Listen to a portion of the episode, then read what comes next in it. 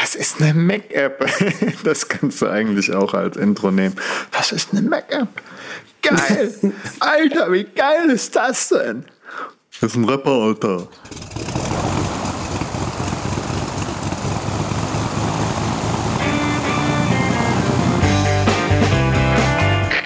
Wir heißen Sie herzlich willkommen an Bord bei der Überkraft.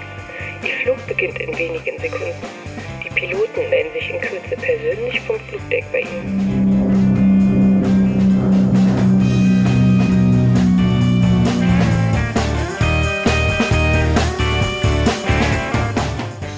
Hallo und herzlich willkommen bei der Beinahe Kollision am deutschen Podcast heute. Und mein Name ist Patrick Welker und äh, ja, mein Co-Pilot heißt Z. Ich glaube, das war die komplette Anmoderation. Bisschen stocksteif am Morgen, aber das legt sich gleich Ja, ja, wieder. sicher, Ne? sicher. Also es ist ja nicht so, wenn wir nicht schon seit 20 Minuten miteinander reden würden. Ne? Ja, so ist das. Intensive Showvorbereitung. Hab nämlich auch mit dem Andreas wieder natürlich über Kickstarter-Zeug geredet. Da ist, habe ich mir gedacht, Andreas, was hältst du eigentlich vom Sidewinder? Das ist so äh, für MacBooks. Ich bin ja kein MacBook-Besitzer. Leider kann ich gerade schon wieder sagen. Im Prinzip hätte ich doch wieder gern einen Laptop, aber das ist eine Geschichte für einen anderen Tag, nicht wahr? Zurück zum Sidewinder. Das ist eine Kabelaufrolle für euer MacBook-Ladegerät. Da habe ich halt so den Sinn angezweifelt, weil ja, sieht irgendwie bulky aus, das Gerät. Aber naja. Ja, also, ähm, also vielleicht kurz mal erklären, was der Sidewinder ist. Ne? Das ist so, ein, so eine Aufwickelhilfe für MacBook äh, Netzteil plus Kabel. Ne? So Ja. eine Kabelrolle im Prinzip. Wie ihr es von euren Kopfhörern manchmal so kennt, so Dinger, wo man reinlegt und dann den Kopfhörer Genau, rumdreht stimmt, in der Mitte so. stimmt. Das ist halt nur für so ein Ja, Ja. Ähm, an sich. Äh, Macht's ordentlich. Ich finde es okay. Äh, ich bin jetzt nicht super interessiert in dem Pro Produkt, ähm, weil ich kann Kabel wickeln. Ich weiß nicht, wie es bei dir ist. Ähm, Ja, das Video ist ein bisschen extrem. Fällt mir gerade so wieder auf, dass die ja so zwei auf, Ausklapp-Nippel haben, wo man das Kabel extra noch eigentlich drum wickeln kann. Und ich hatte auch, ich weiß, ich hatte ja lange Zeit Laptops, hatte eigentlich nie Ja. ein Problem mit. Und bin ja eh, wie du auch bestrebt, äh, keine unnötigen Sachen unbedingt jetzt ins Haus zu holen. ja, Aber- okay, gut, dann geht es dir genauso wie mir. Das, ist, das sieht nämlich sehr, sehr unnütz aus irgendwie. Und trotzdem irgendwie appealing. Schlimm ist es. Im Prinzip ja, weil man sich so die, weil man die, die Vorstellung hat, ja, dass mit so einem Teil äh, auf einmal die Kabel alle ganz toll sind. Aber irgendwie der Techniker in mir, der, der Kabel wickeln kann, und wahrscheinlich geht es unseren Hörerinnen genauso, alle Leute, die Kabel wickeln können, denken sich, ah, so ein Schmarrn, wenn einer nicht Kabel wickeln kann, dann soll er es halt bleiben lassen. Äh, aber wie das halt so ist bei Kickstarter, das muss man nicht unbedingt toll finden. Wenn sie es verkauft, dann okay. Ich habe mir gerade aufgeschrieben, Kabelwickel-GIF raussuchen. Vielleicht findet ihr das in den Shownotes, die ich jetzt noch nicht ansage. Ist Ja, eindeutig ist zu viel früh. Wie diese Sendung. Ähm, aber ich habe endlich mein, mein Kickstarter-Projekt bekommen. Ja, dann warte mal. Ach so. Warte mal, warte mal. Dein Kickstarter-Projekt. Überbleibsel. So, wenigstens Ah, stimmt, mal. wir haben. Oh. Das Na ist gut. ja. Also jetzt fangen wir mit den Follow-ups an. ähm, ja, also äh, ich habe schon vor einigen Sendungen von meinem äh, Lieblingssport-Tracker erzählt, dem äh, Atlas äh, von Atlas Wearables. Ähm, ein Riesenteil, was im Prinzip äh, Mordsbewegungsmuster aufnimmt und im Prinzip daraus, wie man sich quasi gerade bewegt, ablesen kann, ob man jetzt äh, Fahrrad fährt, ob man läuft, ob man irgendwie Liegestütze macht oder Klimmzüge oder ähm, Bizeps Curls oder irgendwie sowas halt. Und die haben ja vor ungefähr einem halben Jahr ein eigenes Kickstarter gemacht, wo sie nochmal ein neues Produkt raus haben, nämlich den sogenannten Atlas Shape. Äh, Atlas Shape ist im Prinzip die, eine kleine Version, wie du hier siehst. Also das äh, hat jetzt auch wirklich Mhm. äh, gerade mein, ähm, wie ist das andere Teil? Was wir bei, Whittings Puls. Puls. Ah, genau, den Whippings hat es Pulse bei mir abgelöst hat. Just genau ungefähr zwei Wochen, bevor ich dieses Teil jetzt bekommen habe, ist nämlich das Gerät kaputt gegangen, ja, zum zweiten Mal. genau, ich habe auch gelacht. Ähm, genau, dieses Teil hier ist ziemlich cool, ist Mords, äh, Mordsmeer ähm, mit vielen Funktionen ausgestattet. Also wenn man es mit einem Bluetooth verbunden hat, äh, will es dann auch äh, Social Media Notifications und so weiter und SMS und so kann es auch anzeigen. Brummt dich an, wenn du quasi den ganzen Tag nur faul rumsitzt. Ähm, das Tracking an sich konnte ich ein bisschen testen gestern, ähm, weil gestern ist das Teil erst gekommen. Ähm, von dem her muss ich sagen, äh, ich bin schwerst begeistert gerade. Ähm, und äh, das ist jetzt die Smartwatch der, der, der Zukunft. Ganz klar. Ich habe gerade mal Swim eingegeben auf der Webseite, habe aber dazu nichts gefunden. Ist das wasserdicht? Das weiß ich Das gar nicht. Ähm, hast du das auf der Kickstarter-Webseite eingegeben? Ja. Das ich darf, äh, da habe ich mich überhaupt nicht informiert. Ich glaube Spritzwasser halt wieder, ne? aber tief Ah. m, bin ich mir nicht sicher. nee, ich glaube, sonst hätten das hier mehr gehypt. Water Resistance, Rainproof, Ah, okay. genau. Und dann haben sie nochmal Atlas Wristband. Ja, das Wristband. Ein Wristband ist übrigens äh, 50 Meter Wunderbar. tief. Swim Wunderbar. safe. Dann habe ich ja jetzt doch mal einen Grund, mich Ach endlich nee, das waschen ist zu ein gehen. Ne? eigenes Gadget. Ich habe gerade gesehen, dass es ein eigenes Gadget ist. Wristband 2. Alles klar. Aber du bist spritzwasserfest. Spritzwasserfest, das ist super, oder? Von Kopf bis Fuß. Auch das will ich nicht ausprobieren. Bin ja netter. Stimmt. Gut, weiter. Ja, Shirt Pocket Watch, die Webseite, die hat so ein kleines Ding über APFS-Datenträger geschrieben, weil Apple ja die mit High Sierra optional eingeführt hat. Ist so optional, ne? Du kannst doch beim Installieren sagen, willst du alles? Ja, gut. Ja, und äh, da habe ich ja schon mal was von Bombage, dem Carbon Copy Cloner äh, Entwickler verlinkt und jetzt halt hier wieder ein neuer Bericht. Finde ich ein interessantes Ding, das zu verfolgen, auch wenn es mich jetzt nicht direkt betrifft. Aber hier auch wieder eine kleine Neuigkeit so, das Backup funktioniert, aber kann unter anderem zu Problemen führen, wenn eure Festplatte, obwohl sie gleich groß ist, äh, dass sie dann nicht mehr passt, weil die Fragmentierung irgendwie da noch was zwischenpuffert und also wenn du ein Backup machst von einer 100 GB Festplatte mit einer 100 GB Festplatte, dann kann es sein, dass äh, wenn du das zurückspielst, ähm, du da eine leicht größere brauchst. Also nichts geht verloren, aber es kann genau das halt Ach so. passieren. Kurios, was man so alles mit neuen Technologien für neue Probleme ernten kann. Okay, ähm, wegen dem Duplication, äh, also wegen der, wegen der Art und Weise, wie jetzt quasi doppelte Dateien gehandelt werden. Ne? Ja, das macht Sinn. Interessant. Ja. Cool.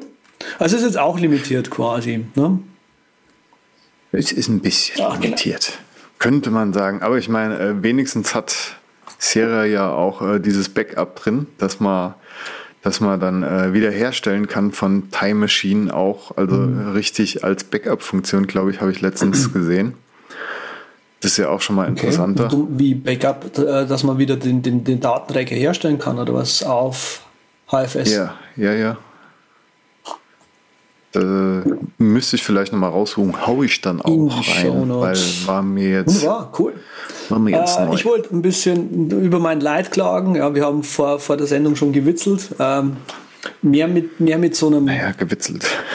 äh, wie sag ich denn, traurigen Unterton gewitzelt. Ja. Unter High Sierra äh, bin, ich in ein, äh, bin ich in ein neues Feature gelaufen. Ähm, und zwar Boxcryptor konnte sein äh, Laufwerk, was er erstellt, also so ein virtuelles Laufwerk, nicht mehr anzeigen. Ich also den Boxcryptor Support angeschrieben, Leute, hört mal her, was, was soll das? Ihr habt keine Dokumentation zu dem Problem da, was, hä? Schreibt mir eine, eine Frau zurück, äh, sagt sie, ja, wissen wir schon. Folgendes. Also, Problem scheint wohl zu sein unter High Sierra. Äh, oder Apple hat vor ein oder zwei Betriebssystemversionen angefangen, das äh, Limit, wie viele Kernel-Extensions überhaupt geladen werden können, runtergesetzt und hat es mit High Sierra nochmal deutlich verschärft. Ich glaube, äh, jetzt sind es wohl unter 20, wenn nicht sogar unter 10, die man gleichzeitig haben darf. Und äh, Boxcryptor benutzt eine Kernel-Extension, um sein eigenes Laufwerk quasi da einzuhängen. Lösung des Fehlers also, hm. einfach weniger Kernel-Extensions haben. Ähm, das ist so geil, weißt du. Nutzt du als äh, semi-passionierter Anwender ein paar coole Programme und so und verlässt dich drauf, dass du ein bisschen rummachen kannst an deinem Computer. Und dann kommt sowas, was man überhaupt nicht nee. auf dem Radar hat. So als Furchtbar, oder? Also ich, hab, ich bin auch da gesessen, ich habe hab hier geschrieben, sag mal, das kann wohl jetzt nicht wahr sein, oder? Sagte doch, hier, hm. das, äh, wir, wir freuen uns gerade jeden Tag sozusagen. ah, echt, echt schön. Also man kann es ein bisschen mit Text-Unload dann halt wieder hinkriegen, aber es ist, es ist, ein, es ist ein nicht enden wollender Quell der, der Freude. Ja, also Expand Drive funktioniert ja. ja auch über eine Kernel Extension. Ähm, alle es gibt so einige. Gibt ja, so einige. Ja, deswegen sage ich da das ja. Also im Prinzip alles, was dieses ja Fuse so ein bisschen auch benutzbar ist, lädt ja über eine Kernel Extension. Also da, da haben gerade noch mehr Leute ihren Spaß. Wenn ihr auch diesen Spaß habt, dann folgt uns doch auf Twitter und retweetet unsere letzte Sendung. Yeah. Und außerdem Apple nochmal. Klasse! Reife Leistung! mit den Kernel-Extensions. Ja, aber was mehr Mac-Fun-mäßig ist, ah, was für eine Überleitung. Oh, jetzt geht's eh los. Wahnsinn, ey. Wo ist die Set Trombone? Ich brauche sie wieder. Ich muss die eigentlich griffbereit haben auf so einen extra Button. Meine Güte. Hast Egal. Das. Das, das. Wunderbar. Also, MacFun. Äh, MacFun hat mehrere Sachen, die gerade ähm, passieren. Auf der einen Seite äh, benennen sie sich um in Skylum, weil das irgendwie toller ist, haben sie geschrieben. Ähm, wow. Und gleichzeitig. Da hast du schon einen Namen und dann tust du den ändern. Das, das muss ich jetzt nicht verstehen, aber ist klar. Hört sich Warum auch immer. Ja, also sie finden es geil. Das stand, glaube ich, in dem Blogpost ja. so ganz grob zusammengefasst drin. es gibt auch okay. ein neues App und da bin ich eigentlich, also das ist mir die Meldung hier wert, nicht der Name, die Namensänderung, sondern das Luminar für 2018. Ähm, und zwar kommt es genau zu einem Zeitpunkt, wo gerade eine andere News auch rausgekommen ist, nämlich dass Adobe das Lightroom äh, was eines der wenigen Apps inzwischen ist, die Adobe hat, die noch, die man noch kaufen kann, wo man keine depperte Subscription dazu braucht jetzt eben auch auf ein Subscription-Modell umgestellt wird und eben im gleichen Atemzug sagt hier MacFun, hey, wir bringen euch Luminar 2018. Äh, übrigens, ihr könnt jetzt auch Fotos managen mit Luminar demnächst. Ähm, da kann man sich also drauf freuen. Das Ding ist gerade auch noch als Pre-Order erhältlich.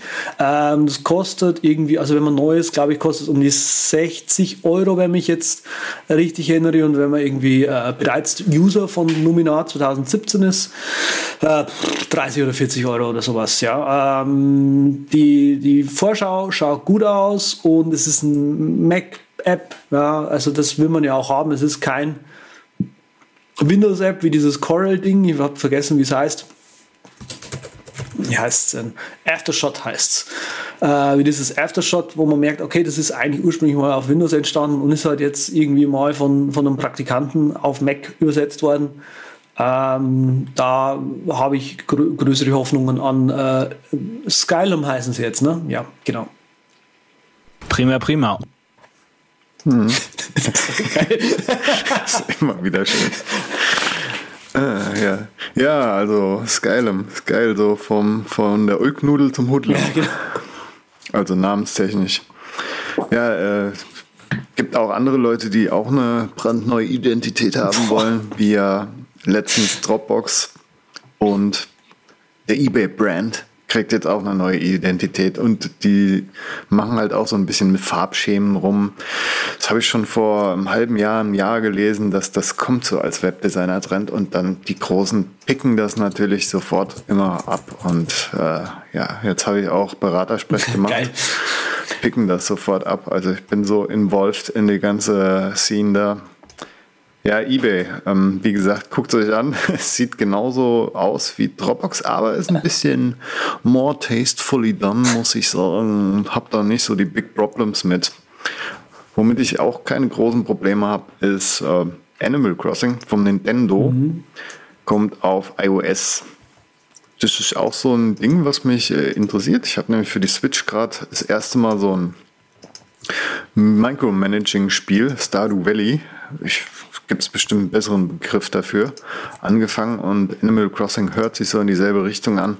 Würde ich gerne natürlich auch auf der Nintendo-Konsole spielen, eher als auf iOS, aber iOS kriegt wieder einen Nintendo-Titel. Das äh, sind die News halt. Und ähm, dort werden sie nicht wie bei Mario auf diesen einmal Kaufpreis setzen, sondern eher wie bei ihrer Fire Emblem-Serie auch diese Free-App Free-to-Pay-Sache machen mit Micropayments und weil, ja, haben sie ja groß und breit darüber beschwert, dass das bei ihrem Hauptkassenschlager Mario bei iOS so in die Hose gegangen ist mit den Verdiensten und halt beim kleineren Titel äh, wesentlich besser geklappt hat mit dem Freemium-Modell und äh, ja, genauso wird das bei Animal Crossing auch wieder sein. Ist auch kein voller Titel wahrscheinlich, ist eher eine kleinere, schmalere Handheld-Version halt mit Touch-Display das haben sie ja schon gut gemacht bei ihren mm. Spielen, muss ich sagen. Wunderbar. Gut, Nintendo, Nintendo, Nintendo, Geil. immer eine News wert bei Geil. mir.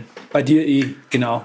Ja, äh, ich hätte hier noch Pandoc 2.0 dabei, zu dem ich nicht viel sagen kann. Äh, Pandoc, wer es kennt, weiß, das ist äh, das Textformatierungstool schlechthin von allem auf alles. Äh, wenn man aus dem Word-File eine Präsentation basteln möchte, ist das super genial.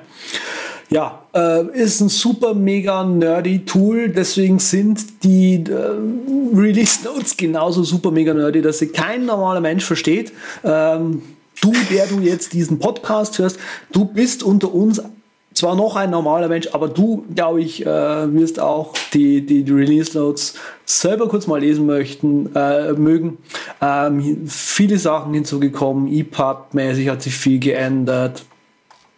Und den Leuten fällt es hier tatsächlich scheinbar ah. schwer, ähm, äh, wie soll ich sagen, äh, äh, sich, sich einzuschränken. Also Git, GitHub Flavored Common Markt ist hinzugekommen, äh, Wiki-Supports für diverse Sachen, WimWiki, TikiWiki und so weiter. Also lest euch einfach mal durch. Ähm, ich wollte nur sagen, aktuell jetzt gerade Sonntag, den 5. November, sind wir gerade bei 2011 schon. Also die geben ordentlich Gas, die Leute.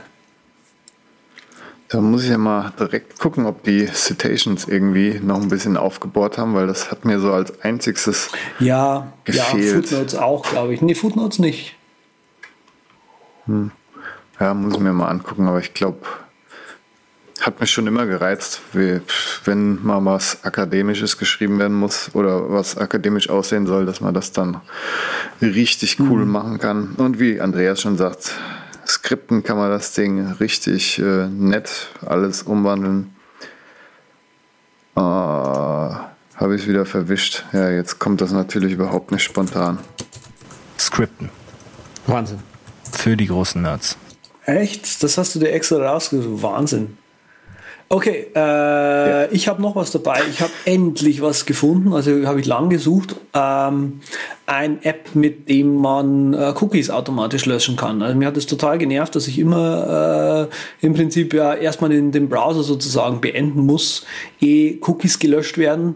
Aber da, das ist jetzt nicht mal das große Problem. Das große Problem ist, dass irgendwelche Cookies aufgemacht werden, mit denen ich im Prinzip nichts zu tun habe und dann halt einfach auf dem Rechner bleiben. Ich glaube, euch äh, stört das auch oder den einen oder anderen stört das auch hier. Ähm, ich habe hier was gefunden für Chrome. Und zwar gibt es von Chrome, äh, für Chrome ein App, das heißt Vanilla Cookie Manager. Es gibt noch andere Auto Cookie Delete, was irgendwie von der IFF empfohlen wird. Ist ja wurscht. Ich bin mit Vanilla Cookie Manager ganz zufrieden. Äh, man kann einstellen, welche Cookies man behalten möchte, per Site quasi.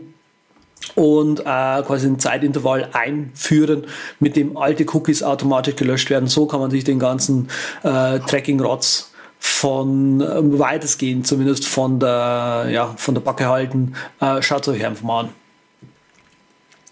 Hm, du hattest ja auch schon alt gedient, sehe ich gerade. Der Hacker News Artikel ist aus Ja. 2010. Das hat ja richtig Jahre auf dem Buckel. Ich hätte gedacht, mein, äh, mein Pendant hat schon Jahre auf dem Buckel. Ich habe mir irgendwann mal Cookie gekauft. Ich glaube, damals war das Cookie 3, mittlerweile ist es Cookie 5. Ich, Kein theoretisch Cookie-Dent. ist es vielleicht sogar. Na, not funny. Sorry, das war ja, jetzt auf jeden klar, dass der kommt. Ja, was kann das? Ja, das kann dasselbe halt. Cookies für alle Browser halt verwalten und dann kannst du halt, äh, setzt ein Herzchen, dann hast du da deine Favoriten quasi, die Seiten, von denen du äh, ja, die Daten behalten willst, Hm, das sag ich mal. ich. Okay, das- kannst noch unterteilen in Extensions und so. Kostet 20. Ja, gibt es vielleicht auch irgendwie in. Ich weiß, wie gesagt, nicht, ob ich das Upgrade bezahlt habe, aber es kann halt auch. ähm, hat viele Einstellmöglichkeiten, ob du jetzt Cache, History, Pfeff-Icons, die Previews noch mit weghauen willst oder die Tracking-Cookies nur habe ich und die Non-Favorites und die äh, Formularwerte. Und dann kannst du halt sagen, soll es removed werden, wenn ich äh, runterfahre, wenn ich den Browser äh, zumache oder wie bei deinem halt in einem gewissen Minutenintervall kannst du auch sagen, nochmal speziell, ja, im Intervall soll dann aber nur die History gelöscht werden, zum Beispiel. Oder am Login. Also hat ein paar Einstellungsmöglichkeiten mehr Ja, noch. Ich schaue gerade ein anderes App von ihm an, das heißt Pri Privatus. Das ist genau das Gegenteil, ja. Das ist, aber das, das Screenshot ist geil. Äh, ich schicke dir kurz mal den Link vorbei. ja, dann geht das schneller. Hoppla. Und zwar Ja, hat hier, auch, anstatt also- viele Knöpfe zu haben, hat dieses App genau exakt einen Knopf, ja, und der ist riesig. Da hat er, das hat er sich wahrscheinlich gedacht, okay, das machen wir so easy, das App. Das hat nur einen Knopf, das heißt, das Ding ist an oder nicht. und der ist echt groß. Cool. Ja, ja, nice, nice. Was macht sie App? Äh, Avoid Ja, so wie ich das verstanden habe, ist es quasi die Browsing. automatisierte kleine Version von dem Cookie-App. Aha. Ja, bei Cookie App hat er auch, also der macht immer so Überarbeitung des Nutzerinterface. Manche finden es sehr unübersichtlich. Ich habe auch ein bisschen gebraucht, weil du halt äh, einmal Herzchen hast und dann noch äh, eine Whitelist hast, also zwei unterschiedliche Sachen. Und eigentlich kannst du nur mit diesen Herzchen arbeiten und dann sagen, ja, äh, lass mich in Google auf jeden Fall drin. Dann wird aber in Google noch äh, Google Nin falsch erkannt irgendwie von der App. Und deshalb musst du das nochmal auf äh, Favorite setzen, weil sonst wirst du aus Google ausgeloggt. Und ja, halt, hast, äh, ja, Whitelist halt. Gut. Cool. Ja, Cookie Manager. Es gibt bestimmt noch schönere, als wir genannt haben. Wenn ihr einen für uns habt, dann äh, ja, schickt uns den noch. Wie ihr hört, äh, brauchen wir sowas. Was wir nicht mehr unbedingt brauchen, ist Delicious Library. Und das hat sich Amazon wahrscheinlich auch gedacht. Ey, was soll denn das? Ey, die schlucken da Daten. Da gibt es immer noch ein paar Leute, die das nutzen. Kann ja auch sein. Kann ja auch mehr als nur DVDs, die es ja, weiß Gott, nicht mehr so häufig gibt. Und Blu-rays, weiß nicht, nutzt ihr das? Fragezeichen. Lasst doch mal einen Spruch in Comments da und lasst uns das wissen. Das höre ich immer bei YouTubern. Ich wollte das auch mal im Podcast Ja. sagen jetzt. Cool. Ja, API Access ein, äh, entzogen von Amazon. Wer mehr wissen will, kann ja Das, lesen. Äh, ist, ist vor allem, äh, ja, also Delicious Library. Ähm, kurz dazu sagen muss man ja, es Genau, ist was es unfassbar, dass es dieses App überhaupt noch gibt, weil inzwischen, glaube ich, ist es so eines der Apps, die, naja, die keine Updates einfach mehr bekommen haben und das letzte Update, äh, ich habe es mir tatsächlich noch gekauft, ja, das muss ich dazu sagen, weil ich wie viele andere äh, angefangen habe mit Delicious Library überhaupt mal meine ganzen Bücher irgendwie zu, zu, zu äh, verwalten. Weil damals hat es eben diese coole Barcode-Scan-Geschichte gehabt und das hat Spaß gemacht. Das war auch durchaus sinnvoll Ja. ging schnell. Ähm, aber es mit der Zeit ist halt, also es war damals irgendwie überschick, mega überschick. Aber diese, diese Überschickigkeit hat diesem App, denke ich, auf lange Sicht gesehen äh, das Genick gebrochen. Ja, das ist so wie, wie das bei, beim iPhone der Voice Recorder, ne? Oder irgendwas hatten sie doch da was. Die hatten ja eh alles äh, durchdesignt, dass es so halbwegs aussieht wie ein echtes Gerät aus der analogen Welt. Und so ungefähr war diese App auch so mit richtigen Shelves, ne, diesen Bücherregalen und alles, ist dann ein bisschen minimalistischer geworden, war aber auch immer noch voll drauf auf die 12, weil jeder will natürlich seine Covers von den Büchern und von den DVDs und CDs Ja, sehen ja, und genau. alles. Also das fand ich auch cool, aber so genau das, das, das, das letzte, die letzte Version hat ja dann quasi auch eingeführt, dass du quasi das Holz von deinem Buchregal einstellen kannst, ja, dass du eine Mahagoni oder eine Birke hast oder so. Das fand ich schon Mhm. so ein bisschen arg unnötig. Aber okay, äh, lass uns mit was Angenehmerem weiterreden. Das ist irgendwie so, boah, Ja, zum Beispiel äh, Podcast-App-Schmiede Shift Jelly, Shifty Jelly, hat ihre Pocketcast-App äh, jetzt angekündigt, Beta für den Webplayer. Also bekommt mal bald noch eine etwas aufgebohrtere Version, äh, die überall funktioniert quasi als Web-App. Und das finde ich ganz gut. Das Ding kostet 9 Euro, also ist keine Subscription. Ist jetzt der Webplayer 1, den ich für 9 Euro anpreise. Ich weiß nicht, ob sie da nochmal was ändern oder ob ihr da nochmal was draufzahlen müsst. Ich schätze mal so, wer es jetzt kauft, nicht mehr.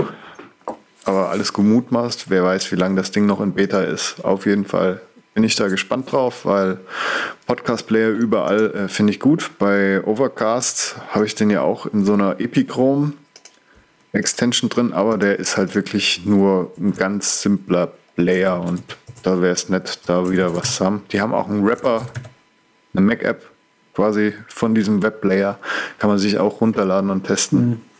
Jo. Ja, haben wir vorher schon drüber gesprochen, äh, dass das halt, äh, hurra, es gibt endlich eine Mac-App dazu, haben wir schon fast sagen wollen und dann hast du gemeint, ja, ist ein Rapper. Ja, ja, also habe ich mal geschätzt, ne? Vielleicht hast du dich auch total zurecht gefreut und es gibt wirklich eine Mac- Mac-App, aber nee, es hört sich irgendwie so an, als hätten sie das so mal schnell nebenher rausgehauen. Nativ steht da noch. Hm, wer weiß, wenn sie schon nativ sagen, vielleicht ist es wirklich eine native Naja, App. der Rapper ist nativ, natürlich. Ja, cool. Ja, was mich auch äh, höchst erfreut hat, ich habe ja auch letztens wie viele andere auf iOS 11 abgedatet und ab 20 Prozent abends irgendwie ist mein Handy dann rasend schnell Richtung Null gerannt und äh, habe dann mal geguckt, irgendwie Batterie, so was man üblicherweise immer macht, was Nee, das ist ein Rapper, ich habe es gerade in der ausprobiert. Anzeige Sorry. dann Background-Prozesse. Sorry, du kannst in dem App kannst du original rechte Mausklick machen und Reload klicken. Das deutet äußerst sehr auf den Rapper. Gut. Entschuldigung, mach weiter. Ich hätt- ich habe hab den erst gar nicht runtergeladen, weil ich mir gedacht habe, ich muss mich dann einloggen und dazu muss man die 9 Euro bezahlt haben für den alten Webplayer, den ich nicht haben wollte. Okay, gut zu wissen. Also, äh, Auto Brightness in iOS war kurz um mein Problem, da Apple wie so oft bei neuen großen Updates ein Reset von vielen Einstellungen durchführt, unter anderem auch von der Auto Brightness anscheinend. Und die ist jetzt ein bisschen versteckter. Die ist in den Accessibility-Einstellungen, also ich sag's mal in Englisch, General geht da rein und dann, ah, es war schon Accessibility und dann Display Accommodations und dann findet er dort die Auto Brightness drin. Und es ist wieder umgezogen und es freut mich immer, wenn irgendein Punkt umzieht, wo er vorher eigentlich sich ganz richtig und gut angefühlt hat. Nämlich bei ja, Display and Brightness. Direkt im ersten Ding. Naja, danke. Aber ich habe das Problem ja jetzt bekämpft und freue mich über längere Batterielaufzeiten. Ja, Hattest du auch das? Nee. Oder Äh, hast du es immer noch auf Autobrightness stehen? Warst du nicht Ich betroffen? glaube nicht. Also äh, vielleicht probiere ich es auch einfach mal aus, weil ähm, Strange. Komisch. Ja, es kann ja sein, dass es nur, ist ja moderne Technik, ist ja alles möglich, ja, dass ja, es nur ein paar Geräte ist ja alles, betrifft. alles Software gesteuert heute, ne? Heutzutage. Geht ja nichts mehr. Also dein Auto kannst du auch nicht mehr selbst schrauben, ne? Da musst du alle, musst ja Computer bedienen können. Das ist furchtbar. Furchtbar. iPhone X. Was nicht so furchtbar ist, man kann tatsächlich noch einen Restart durchführen. Da gab es bei der Washington Post so einen aufwendig gemachten Screenshot, The Missing Manual, was Apple dir nicht sagt, wie man es bedient. Ja, und äh, man kann einen Restart machen, indem man Volume Down und den Sleep Wake Button gemeinsam drückt. Wahnsinn. Und noch viele andere tolle Sachen. Geht halt Wunderbar. jetzt nur anders. Äh, ja, Ja, ist eine, ist eine News wert, die ich sogar mit irgendeinem Sample feiern könnte, zum Beispiel. So, dann wollen wir mal einen raushauen hier. Und genau. das haben sie auch gemacht. Super. Apollo, come on. Ja. Ah, so, ja, wir, wir sind ja beide so ein bisschen Reddit ab und zu. Und äh, Andreas, weiß ich noch, habe ich im Hinterhirn abgespeichert, deshalb steht das hier auf der Karte. Hätte gern für sein iOS-Gerät einen äh, Reddit-Client, mit dem er auch Multireddit so ungefähr ein bisschen machen kann. Und mit Apollo habe ich festgestellt, kann man das immer noch nicht so richtig cool machen. Aber man kann wenigstens wie in so manch anderer App äh, sagen, ja, hier sind meine Multireddits. Sie werden dir auch ganz schön oben direkt äh, aufgelistet. Sie lässt sich recht gut bedienen, die App, so als Reddit-Client an sich und die Multireddits sind halt auch präsent. Du kannst reingehen und kannst dann sagen, ja, äh, löschen per Swipe oder kannst sagen Edit und noch eins hinzufügen.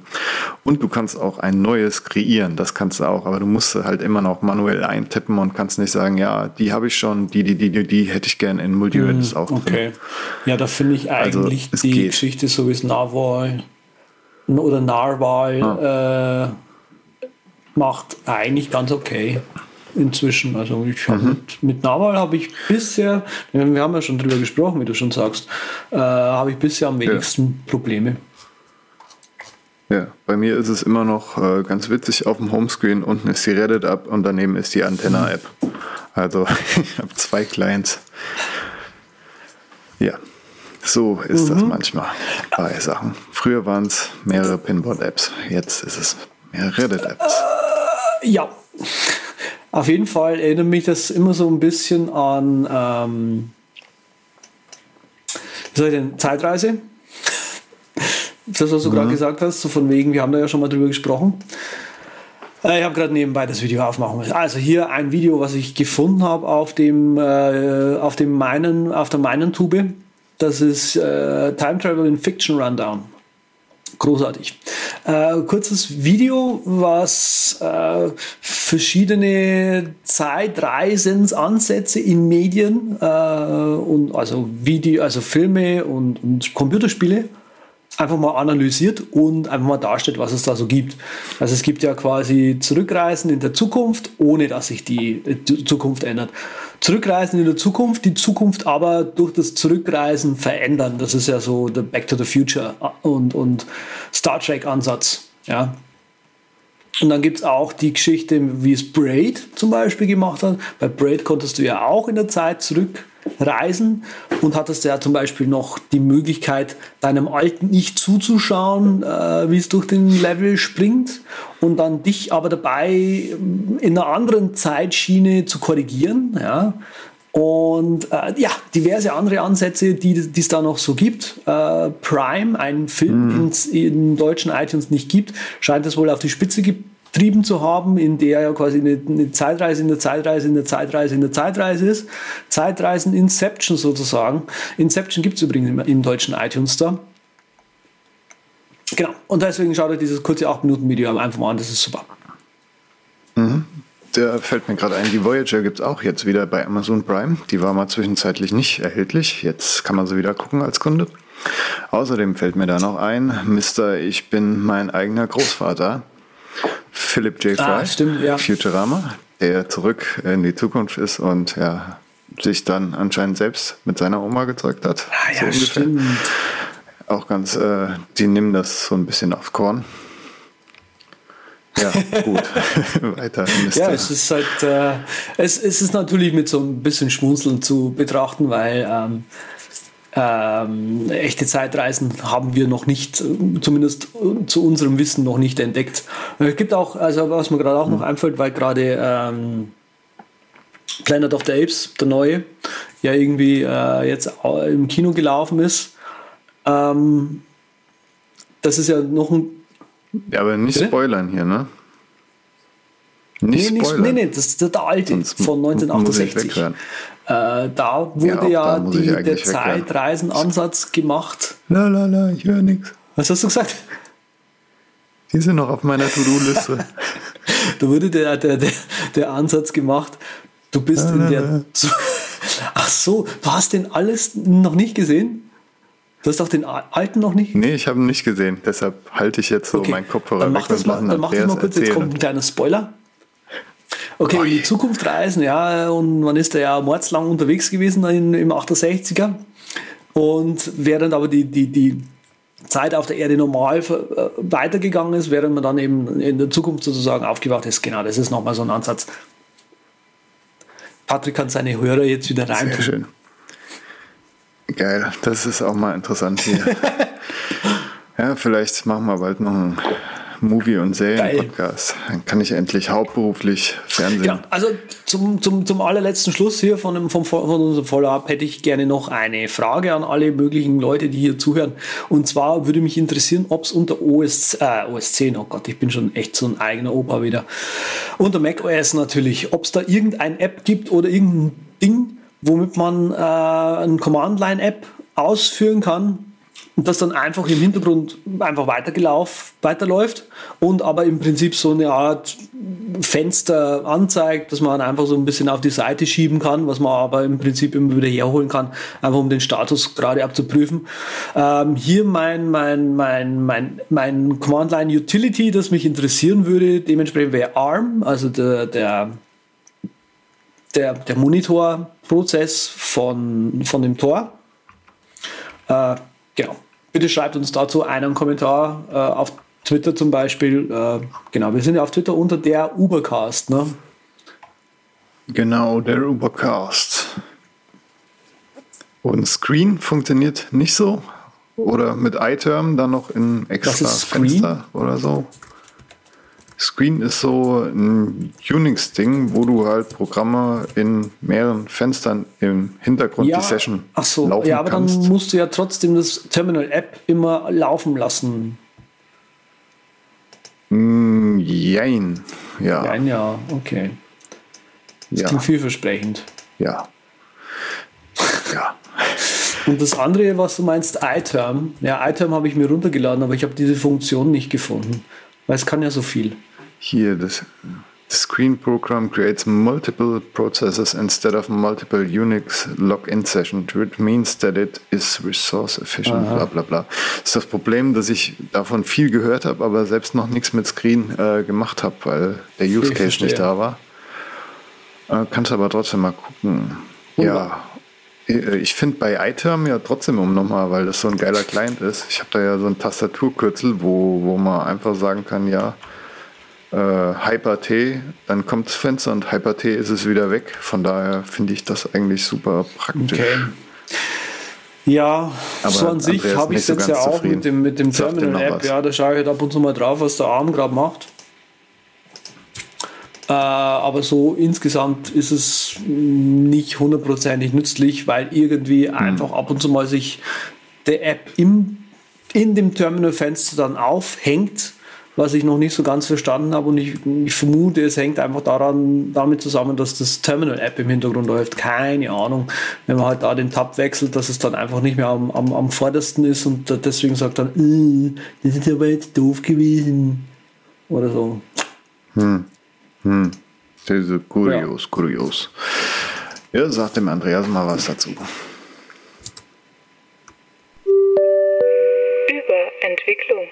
Das passt zwar jetzt überhaupt nicht so richtig gut, aber Bitcoin wollte ich mit dir nochmal als Enthusiast quasi drüber reden, weil das jetzt so durch die Presse ein bisschen ging, dass der Energiekonsum, der durch Bitcoin-Transaktionen äh, ja, entsteht, echt immens ist. Du hast uns ja damals von dieser, von diesen Mining-Farmen in Asien erzählt, wo wirklich riesige Serverfarmen stehen, also kleinere Fabrikgebäude, halt zwei, dreistöckig mit ordentlich Rechnern drin und Wachpersonal Ja, und genau. allem. Ja, ja, das äh, entwickelt sich ja auch. Also es, ich habe da noch versucht, einige, einige Links auch zu ergänzen. Ähm, aber ähm, ich glaube, du wirst noch ein bisschen was erzählen, ne?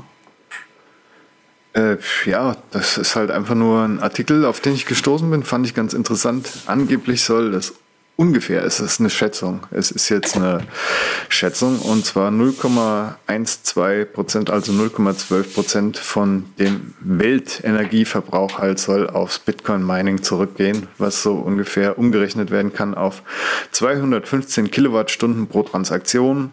Habe ich noch in einem anderen Artikel gelesen, ja, das ist jetzt wie gesagt eine Schätzung, aber man kann es realistisch berechnen und zwar das Minimum wäre 75 Kilowattstunden, was ja auch schon Hausnummer wäre. Und das ist schon krass. Also 75 Kilowattstunden bis 215 ungefähr. Also wow. Das könnte aber eine gute Schätzung sein. Also wenn ich mir das jetzt gerade so. Durchlese hier. Ähm, ich habe ich hab versucht, da so ein bisschen was äh, ranzuhängen. Es gibt ein Interview mit John McAfee. Äh, John McAfee ist, oder äh, McAfee ist ähm, inzwischen ja sozusagen Großinvestor in diesem äh, Cryptocurrency-Markt. Ähm, Hat in Amerika, ich glaube, eine der größten Mining-Farmen. Ja, also da hat er gerade einen Großteil seines Geldes sozusagen her auch mit. Und er hat hier ein Interview mal gegeben im Fernsehen, das ich sehr gut fand. Ähm, man kann von John McAfee halten, was man will, ja, äh, weil er auch so eine recht bewegte äh, Drogenvergangenheit zum Beispiel hatte. Aber er sagt in diesem äh, Interview ein, eine Sache, die ich eben gut fand, ist, es kostet ungefähr 1000 Dollar, einen einzigen Bitcoin herzustellen. Also Strom, Hardware, Instandhaltung und so weiter und so fort. Das heißt also, die, ähm, dieser Gegenwert, ja, der, der Bitcoin ist ja gerade an die 7000 Dollar gegangen. Ähm, Der muss irgendwo ja hergestellt werden für diesen ganz, für die ganzen Leute, dass die überhaupt sozusagen die Mining-Farmen äh, aufbauen. Ja, das ist quasi so das, das, das Argument hier. Äh, ein anderes Argument, was da gerade äh, rumgeht, und das finde ich auch sehr geil, oder äh, eine Aussage, die da gerade rumgeht, ähm, da habe ich leider keine Referenz dazu. Äh, in gewissen Teilen der Erde treibt Bitcoin oder Cryptocurrencies ähm, die, die Innovation auf dem Energiesektor an. Also stell dir mal vor, zum Beispiel, wenn du über dieses Mining, ja, über das, das Bestätigen der Transaktionen so viel Geld verdienst, dass du quasi den Strom, den es verbraucht und das Geld, das du brauchst, um das ganze Ding am Laufen zu halten, wieder reinholst sozusagen. Dann hättest du ja quasi ein in sich geschlossenes System, was weiterlaufen kann. Was äh, profitabel ist, wirtschaftlich rentabel, aber jetzt auf einer Umweltebene uns vor natürlich Herausforderungen stellt, die überhaupt Ja, ja, nicht nee. irgendwie zu bewältigen sind, weil wir haben ja total die Genau. Energiekrise. Wir sind ja überhaupt noch Genau, nicht so und das, weit. das ist eben genau das, worum es da in diesem Argument geht, ja, dass quasi die Leute sagen, jawohl, wir brauchen jetzt auf einmal diese Energie und diesen, diesen, ja, diesen Antrieb, dass quasi Leute jetzt auf einmal hergehen, alternative Energiequellen äh, erforschen, damit eben so ein selbsterhaltendes System überhaupt stattfinden kann. Ähm, Kann natürlich auch, wie du damit schon so äh, leicht einlenkst, in eine gute Richtung gehen, dass sie jetzt alternative Energien mehr pushen und ja, weiterentwickeln. naja, über Was natürlich bei den Amis bin ich da irgendwie immer so ein bisschen kritisch. Jetzt gerade noch mit äh, dem neuen Guru als Headman, ne? Ja, ja, ja. Hm. Ja, die, Und die, die, die die Story haben ist eh- wohl, wenn ich mich jetzt noch so recht erinnere, scheint es wohl in Russland stattgefunden zu haben. Also die, die Russen sind auch eine mhm. Großmacht ja, auf dem Cryptocurrency-Sektor. Ja.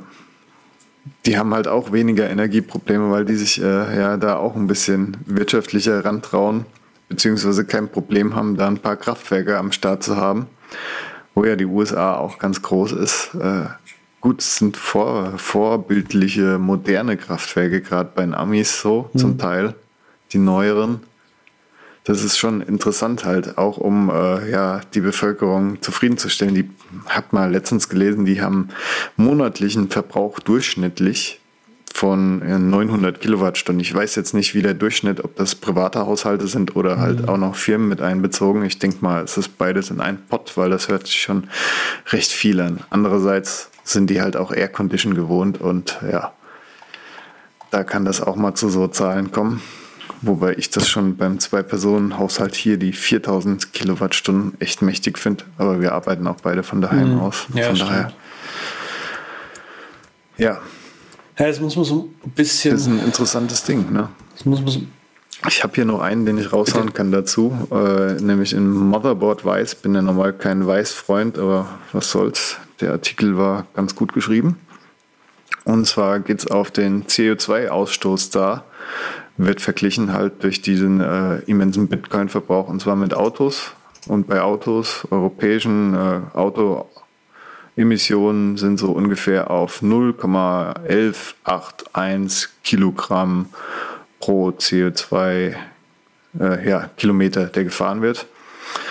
Und dann sagen sie hier, so every hour the Mongolian Bitcoin mine operates is responsible for at least the CO2 equivalent von über 200.000 ja. Autos. Okay. Kilometern. Over 2 Kilometers traveled. Ja, über 200.000 Kilometer. Hm. Ja, das sind auch so Verhältnisse. 0,11 im Vergleich zu 200.000 pro Kilometer. Also krass. Äh, Habe ich das jetzt richtig? Nee, egal. Trotzdem, trotzdem sind die Relationen sehr eindrucksvoll. Okay. Ja. Ähm, wobei ich da mit, diesen, mit dieser CO2-Geschichte, da hacken sie ja alle immer auf den Autos rum. Da habe ich neulich nämlich was gelesen dazu. Alle Leute hacken auf den Autos rum und auf den Lastern und so weiter.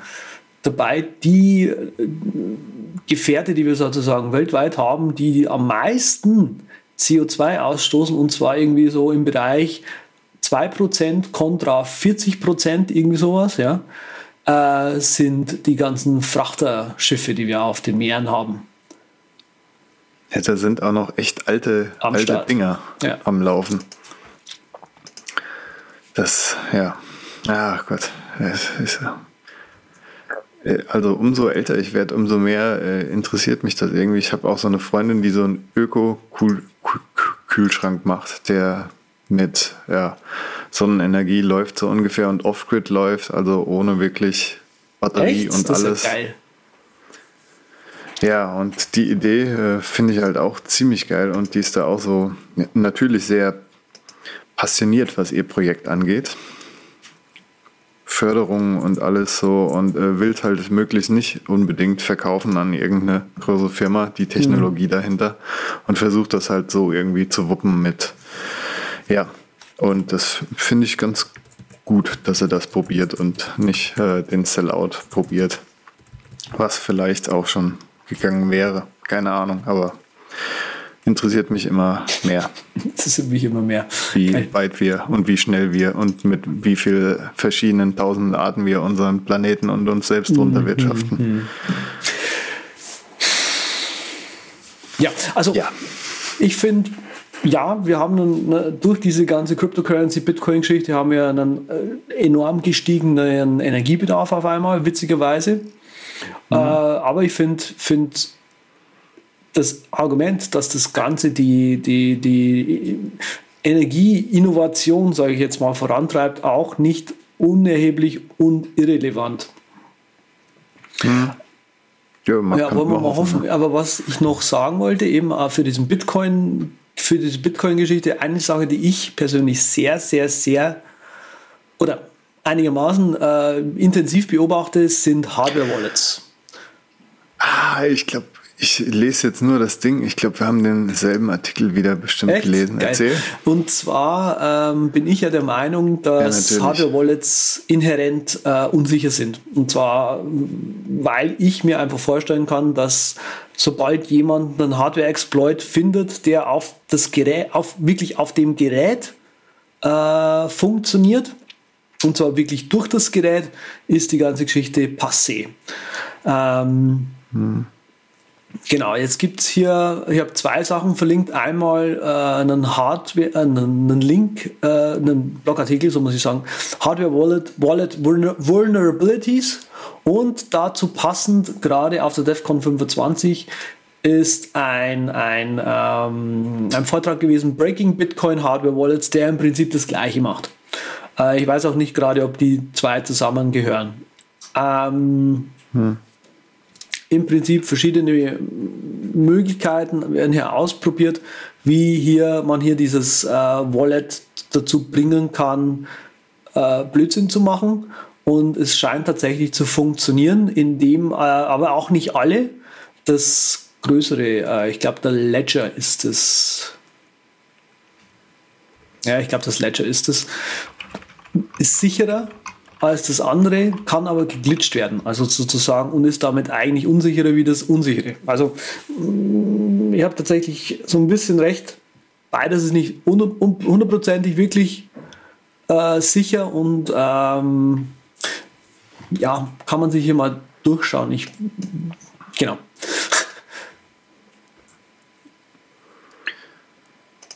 Ja, da, äh, ich habe gelesen, I forgot my pin, an epic tale of losing 30.000 Dollars in Bitcoin von dem Boing Boing äh, Typ. Und der hat irgendwie halt auf so einem Zettel, hat er halt seinen Recovery Code so ungefähr. Heißt bei Bitcoin, bei diesem Tresor-Ding bestimmt anders.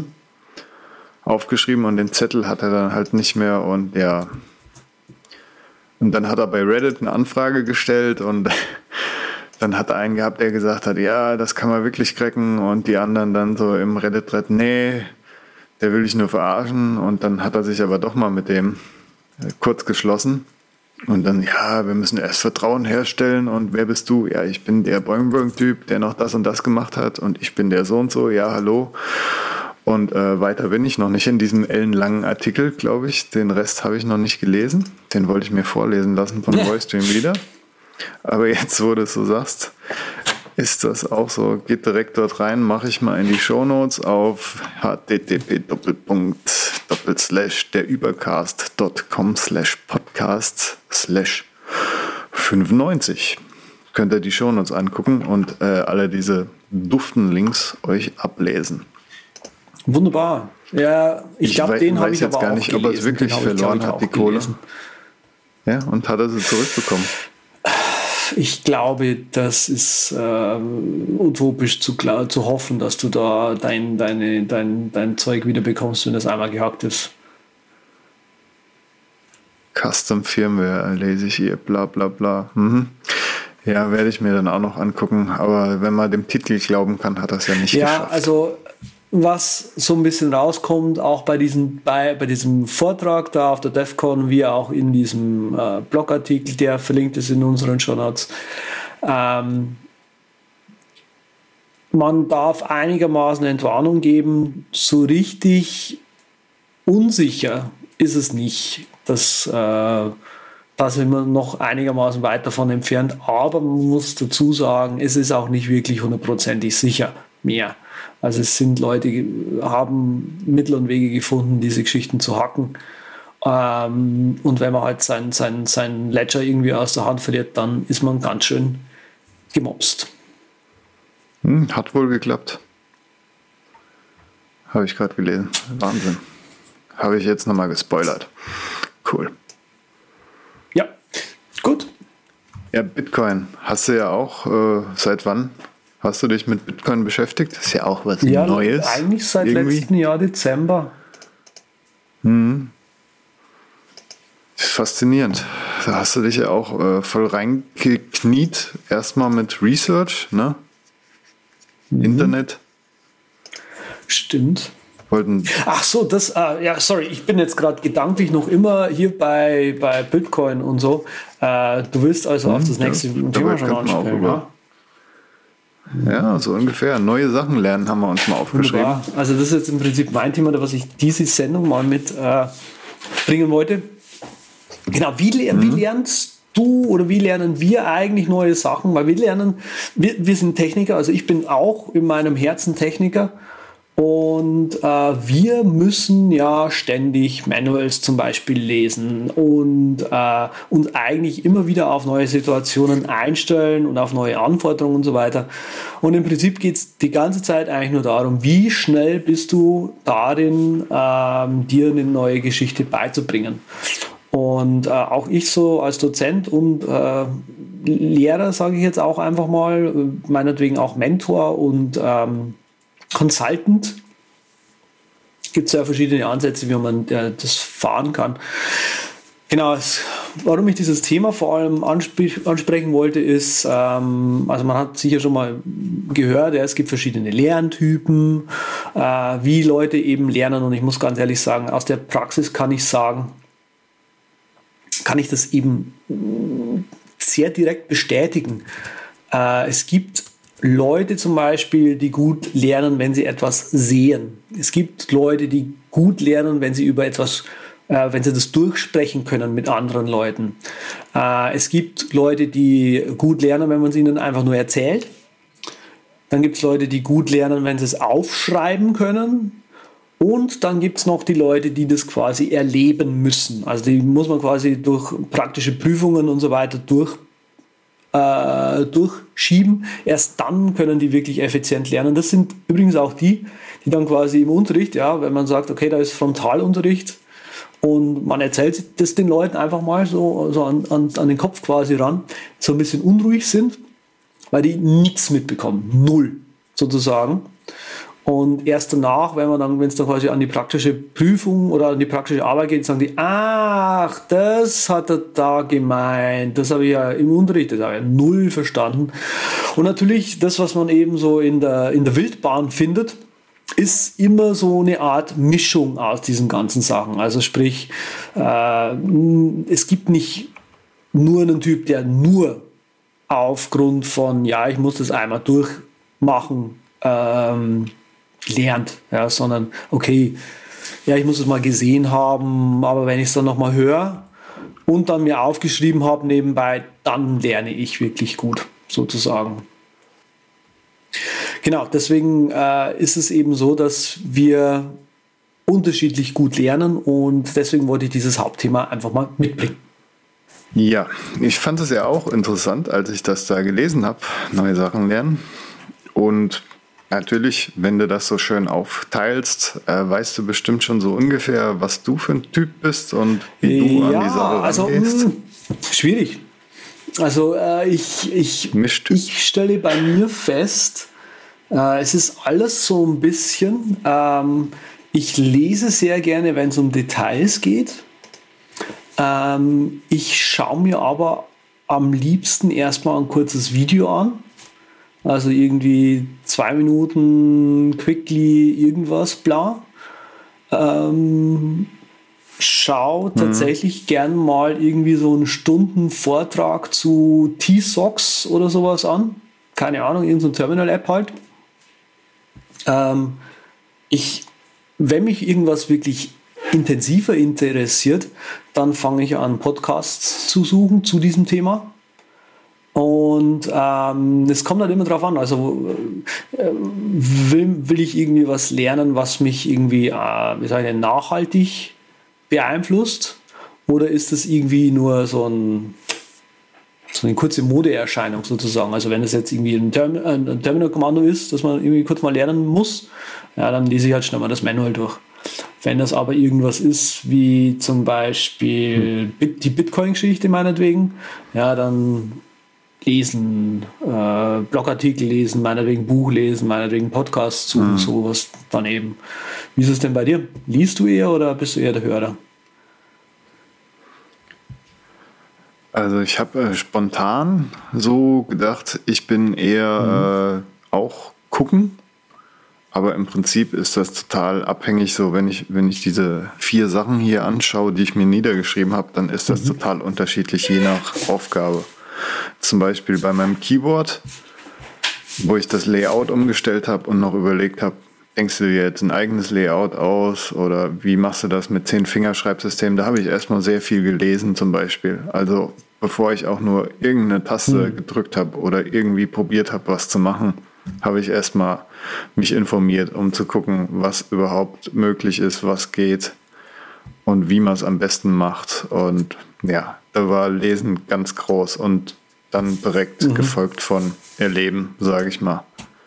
Dann bei Kochen ist es total das Gegenteil. Da habe ich recht wenig Bock zu lesen. Wenn es jetzt was ist, was ich nicht weiß, äh, wie man es faltet, zum Beispiel ein komplizierter äh, Teig, kompliziertes Teigkonstrukt, irgendwie eine Blätterteigwaffel, die aus zehn Knoten besteht, so ungefähr, dann, dann würde ich mir auch gerne ein Video dazu nochmal kurz angucken, um das äh, visualisiert vorgemacht zu kriegen. Ansonsten, wenn es da drum geht, finde ich, das ist eine kreative Geschichte, das Kochen gut lese ich mein Rezept, aber denke mir auch gleichzeitig, nee, das machst du jetzt so und so und so und mhm. so und so, weil das viel besser passen wird vielleicht. Da bin ich dann auch eher erleben und äh, bring dir selbst was bei. Äh, Filzen. Ich war letztens beim Hausarbeitstag von die, die Schwiegermutter, macht das so mit ein paar anderen Aha. und die setzen sich dann hin und häkeln und nähen. Und so der letzte Tag im Sommer habe ich mir gedacht, ja, ich komme mit in den Garten. Und meine Freundin hat mir so einen kleinen äh, Hamster-Felting-Kit gekauft. Das ist so ein Kawaii-Ding, so ein süßer kleiner Hamster, den man sich filzen kann. Und da stocherst du mit so einer Nadel quasi in so einem wuscheligen Wollfilzzeug rum, bis du eine ah, Figur ja, zusammen ja, ja, gemacht okay. hast, die mhm. relativ hart ist. Und das war auch so eine Geschichte, wo ich vorher gucken musste, wie geht das überhaupt? Da hatte ich keinen Bock wieder zu lesen oder mir anzuhören. Es funktioniert mit Hören überraschend äh, wenig, aber dazu komme ich gleich. Auf jeden Fall habe ich das mit Video gemacht, einmal geguckt und dann auch äh, ja, Freestyle gemacht. Die Anleitungen waren mhm. japanisch, vielleicht hat das auch was damit zu tun gehabt. Aber äh, da war eine, die exakt den Hamster so gemacht hat. Meiner sah dann natürlich total mhm. anders aus. Den könnte ich mal in die Shownotes machen. Mein mexikanischer Gangster-Hamster mit Schnurrbart, glaube ich, wenn ich mich recht entsinne. Egal. Auf jeden Fall, äh, ja, es ist auch noch eine Geschichte für sich. Ich fand das äh, ja, faszinierend, dass man da was machen kann, aber es war auch sehr nervig, weil mhm. die Nadeln waren überhaupt nicht gut. Ich habe dann später gesehen, ja, stimmt, ich habe danach noch weiter gelernt, in Anführungszeichen. Und zwar, dann habe ich auch ein bisschen gebraust und so gelesen wieder und geguckt, was gibt es da für äh, ja, mhm. Zubehör, die mir das Leben leichter machen kann. Hm? Und habe dann auch ein bisschen was gefunden. Also wenn es so in diese intensive Phase geht, nach mhm. den ersten Erfolgserlebnissen, sage ich mal, dann würde ich auch äh, weiter gern gehen in Richtung Hören, weil man das halt nebenher sich fortbilden kann durch dieses Hören, neben ja, äh, ja. alltäglichen Haushaltssachen und so. Ja, finde ich das ganz wichtig. Und äh, als letztes habe ich mir aufgeschrieben, nähen. Und nähen ist auch so eine Geil. Sache. Ja, es sind halt praktische Beispiele, die ich alle in äh, sage ich mal, den letzten zwei Jahren so abgearbeitet hat. Ich mhm. hatte eine mhm. lange Phase, wo ich nicht gekocht habe, so ungefähr. Wo er die Freundin gekocht hat. Jetzt habe ich wieder richtig Lust bekommen und hau neue Sachen raus. Ja, und äh, für, nähen, genau, ist was ganz Neues da. Kam halt auch der Anspruch erst durch das Wandern so, dass ich Ach mir da so. eigene Sachen so, und jetzt ist ja, also das finde ich ist, ein, ist auch immer ein guter genau. Katalysator, genau. wo du das gerade sagst, sowas überhaupt lernen zu wollen, wenn man auf einmal einen praktischen Nutzen dafür hat. Also wenn ich jetzt hm. an Nähen zum Beispiel denke, also ja. klar, wenn du jetzt sagst, ah, wandern und dann was eigenes machen, dann macht das auch auf einmal Sinn. Bei mir, wenn ich an Nähen denke, denke ich an hm. Jeans äh, selber nähen, wenn die ein Loch haben zum Beispiel, ne? Ja. Ja, oder ein Bund umnähen. Ja, genau, irgendwie, stimmt, wenn stimmt. die Beine zu lang sind. Ja. Aber selbst das habe ich nicht gemacht. Da habe ich immer, habe ich zu meinem Asiaten rübergegeben, so ungefähr. Aber da, halt, wenn der Anspruch da ist, dass du oder das brauchst, so wie es mit dem Coden eigentlich angefangen hat. So, du willst unbedingt was machen, was geil ist und dann kniest du dich halt rein und naja gut, da, am Anfang war es äh, ja auf genau. Seiten Apple Scripts kopieren und die anfügen und dann willst du was modifizieren, mhm. weißt aber, oh, es geht auf einmal nicht, musst du dich ja. fortbilden, musst entweder eine Frage stellen oder musst halt gucken, wie du das gelöst kriegst und halt mhm. äh, eine Dokumentation ja. finden. Das ist auch wieder Blättern. Aber wie du schon sagst, also dieses, wenn man Bezug dazu hat, ist das alles, geht das mhm. wesentlich ja, eben, einfacher. Eben, ähm, was ich aber auch merke, ähm, immer wieder, also klar, wenn ich mit, mit, mit einer Gruppe von Leuten oder sowas zum Beispiel arbeite, etwas lernen ist kein linearer Vorgang. Also Leute glauben häufig, dass Lernen einfach damit äh, abgegolten ist, sich in den Unterricht sozusagen reinzusetzen, dann hören sie sich das Zeug an und am Schluss können sie das. Ähm, wenn aber der Anspruch ist, das mhm. wirklich zu können können, einfach nur hinsetzen und ein bisschen sich berieseln lassen, ist nicht der, der, der Weg.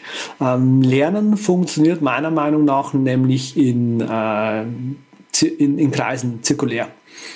Ähm, wenn man neu in irgendeinem Thema zum Beispiel ist, ja, das, das kennt man auch diesen Begriff, ja, die Leute erstmal abholen. Ähm, erstmal alles sozusagen auf einem, auf, einem, auf einem Grundlevel sozusagen bringen, ja, dass jeder weiß, okay, wir starten von diesem Level aus. Und Lernen funktioniert, und das macht man ja auch selber. Also man bringt sich erstmal so ein bisschen auf so einen Grundstand, damit man mal so die Fachbegriffe alle kennt, äh, weiß, worauf so grob irgendwie so ein bisschen ankommt. Ja. Wenn ich zum Beispiel Tränke mit äh, Kleidung bei mir zum Beispiel, ja, was, was für Stoffe gibt es, also nicht Stoffe, aber halt worauf kann man achten, wenn man sich einen, einen Anzug aussucht, ja, wie sollte der Anzug sitzen, dass der sitzt sozusagen, ja, äh, was gibt es da für, für, für, für, für einfach für, für Bewertungskriterien zum Beispiel. Und wenn man dann eben die, die, äh, die, die, ja, so, so einen Grundstock eben hat, dann gehen wir wieder quasi an den Anfang zurück und sagt jetzt, ah, okay, jetzt dieses Thema und aber tiefer. Ja? Und im Prinzip kreist man so lange um dieses Thema rum und geht eben immer wieder an einer Stelle so ein bisschen tiefer rein, geht aber nur kurz tiefer rein, kommt dann wieder nach oben. Einfach nur bis zur, bis zur, bis zur nächsten Runde sozusagen, bis man letztendlich tatsächlich äh, ein tiefes Wissen äh, sich angeeignet hat. Und deswegen ist es auch, wenn man zum Beispiel mit einer Gruppe von Leuten zum Beispiel arbeitet, die wirklich dann das auch lernen wollen, ja, wo es halt nicht, wo die Leute halt nicht drum herum kommen, ist, das irgendwann mal tatsächlich selber zu machen. Und das Beste ist es eigentlich, was zu lernen ist Learning by Doing. Also sprich, eine Aufgabe stellen, wie du, wie du gerade schon meinst, hm. gesagt hast, ja. Am Anfang hat man angefangen, Apple-Skripte irgendwo zusammen zu kopieren irgendwann mal hat man dann gemerkt, ja gut, okay, diese oder jene Geschichte, die, die, die kann ich, die ist irgendwie ein bisschen komisch geschrieben. Das hat in, das habe ich da zusammen kopiert und von dem zusammen kopiert. Und aber so der Übergang zwischen den beiden Skripten ist irgendwie so ein bisschen holperig, so wie das aussieht, so wie ich das hier lese. Ja, und man hat es dann halt verstanden, um was es geht und kann dann quasi das, das Wissen, was man sich sozusagen aus diesen zwei zusammenkopierten Sachen äh, angeeignet hat, sozusagen abstrahieren und auf was Neues anwenden.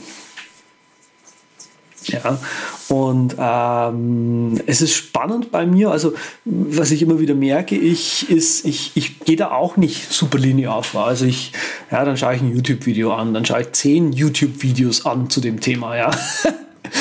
da merke ich ja, zehn YouTube-Videos anzuschauen, das dauert unglaublich lang. Lese ich mal lieber einen Artikel dazu. Lösche also die zehn YouTube-Videos, liest diesen einen Artikel, merke dann aber, ja, da gibt es noch drei andere, die auch gut klingen und klatsche die auch gleich noch ins Insta-Paper sozusagen rein. Ähm, und, und lies den einen dann, stell fest, in den anderen dreien, in, in zwei von den vieren geht es um das gleiche Thema, das hätte ich mir also sparen können aber danach eine Idee, ah, okay, wie funktioniert denn eigentlich diese oder jene Geschichte? Ja, und dann gräbt man sich sozusagen in das Thema rein. Und äh, das ist so, so, so eine Art hm. Learning by Doing. Das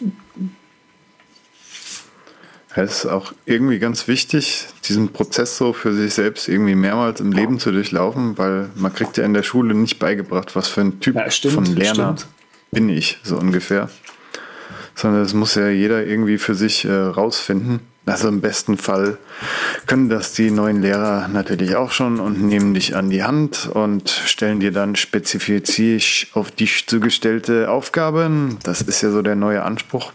Ich habe ja auch Teilzeit Lehramt studiert, so als kleiner Teaser. Also habe ich keinen Bock mehr, sondern mache das einfach nur noch für die Sprachen. Äh, ja, weil, weil ich das auch so irgendwie enttäuschend finde, äh, die Entwicklung. Aber so das Lernen an sich, das kann halt ein ganz spannender Prozess sein und so. Und ich habe das auch bei mir selbst halt äh, so festgestellt, wie ich gewisse Sachen am besten lerne. Und dann kommt man auch wesentlich effektiver voran. Ne? Und was du gesagt hast mit den Zyklen, das äh, stimmt natürlich auch, weil das muss ja sein, sonst vergisst man es ja irgendwie wieder, wenn du, wenn du einmal was gelernt hast und dann äh, acht Jahre Pause Ja. machst, so ungefähr, dann weißt du ja davon Ja, nichts mehr. Ist auch bei, bei Webentwicklung gibt es auch so viele Untersparten. Und in gewissen Sachen habe ich nicht so den Drang, da dran zu bleiben und mache das immer so alle zwei, drei Jahre so ungefähr, bringe mich dann auf den neuesten Stand. Und das ist auch schon, das ist dann immer so ein Aha-Erlebnis, aha, gut, das, das funktioniert immer noch, das Wissen und so, das wurde dadurch ersetzt, also es ist ja eh äh, in vielen technischen Berufen, in vielen digitalen Berufen, dass sich alles so schnell wandelt und dass man sehr adaptiv sein muss, auch mit seinem angelernten Wissen und das dann irgendwo wieder verlernen muss, um was Besseres zu lernen. Das ist äh, auch eine komische Entwicklung, aber ja gut. Trainiert halt geistige Flexibilität, kommt aber auch nicht jeder Lerntyp Ja. oder jede was, Person damit was mir zurecht. gerade spontan dazu einfällt, so ein bisschen. Es gibt so einen gewissen Abschnitt im Lernen, finde ich, der super, super mega ätzend ist. Nämlich ganz am Anfang, wenn du überhaupt keine Ahnung noch von irgendwas hast, dann hat man so das Gefühl, das Ding ist irgendwie so ein völlig unüberwindbarer, riesiger Berg, den man eh niemals verstehen kann. So ging es mir auch irgendwie ähm, ja, mit, mit so, so äh, wie sag ich denn, Private Blockchain-Geschichten. Ja, so wird es mir genau bei dem Thema auch gehen. Bitcoin Ja. habe ich ja schon gesagt am Anfang. Böhmische Ja, genau, genau. Und dann, ja, so, so geht es mir halt gerade. Und dann denke ich da halt so, oh Gott, wie soll ich das jemals lernen? Ich habe auch überhaupt keine Zeit, das alles zu lernen. Äh, okay, alles klar. Wie quäle ich mich jetzt am geschicktesten dadurch, sozusagen? Ja? Und ähm, Spannend, spannend ist die Phase zum Beispiel auch, wenn man äh, festgestellt hat, dass man was lernen möchte, aber nicht das Richtige gefunden hat bisher. Also wo äh, ich meinetwegen, okay, jetzt zum Beispiel diese, diese äh, was zum Moment zum Beispiel Programmieren. Programmieren zum Beispiel, bitte? Ja, das wäre mir auch als erstes eingefallen. Neue Sprache, aber ja, welche? nee, nicht Programmieren an sich. Programmieren an sich zum Beispiel, ja, sucht man sich Programmierpodcasts zum Beispiel. Ja, aber Programmieren per Podcast lernen ist halt schon so ein bisschen dämlich, weil du kannst es nicht sehen. Hm, Das ist auch die Idee, warum ich äh, bei uns Keyboard Maestro Freaks in Anführungszeichen die Idee, das im Podcast zu machen, nie sonderlich spannend fand, weil ja, das ist alles so, so theoretisch. Du kannst ja jetzt ein Skript im Podcast nicht erklären, so ungefähr. Das ist ja super boring, fände ich das. Also auch zum Zuhören, nicht nur zum Erzählen, fände ich es verwirrend super. sondern auch zum Zuhören finde ich es verwirrend irgendwie. Also es gibt Sachen, die finde ich Genau. funktionieren auf gewissen Medien nicht. Die kann ich nicht, deshalb habe ich in der Schule auch immer, oder wie du eben gesagt hast, beim Erleben, die Leute blenden aus an der Stelle, wo erklärt wird, die müssen erstmal reingeworfen werden, Ja, sanft. genau. Genau. Manchmal. Genau. Also äh, ich glaube, das ist, das ist ein guter Punkt. Deswegen äh, haben wir diese Sendung für, für obwohl wir beide äh, für prädestiniert werden, äh, einfach mal eine, eine Keyboard-Maestro-Sendung zu machen, niemals gemacht, weil ähm, es ist halt super boring zu hören, ja, dann klickst du da und dann da und dann da. Viele unserer Hörerinnen sind halt irgendwie in der, in der Straßenbahn unterwegs, ja, oder im Auto gerade, meinetwegen, ja. Äh, ja, dann klickt man da halt im Kopf irgendwelche Fenster durch, ja, die sich da aufbauen und man muss sich das alles vorstellen, während man sich natürlich dann auf den Verkehr konzentrieren soll. Das ist, äh, das funktioniert nicht. Ähm, Konzepte kann man erklären, zum Beispiel. Konzepte funktionieren einigermaßen gut. Aber geil auch immer, mhm. wenn, ich ein, wenn ich ein Hörbuch höre oder sowas, ja, habe ich neulich erst wieder eins gehabt, hat einer die Tabelle vorgelesen. Mit Prozentwerten. ja. Wow. Ja, das ist dann auch die, wenn du, wenn du dann Vorleser hast, ne, und bei so einem Sachbuch, du hörst ja viel Sachbücher. Ich habe ja keine Ahnung mit Sachbücher mhm. hören.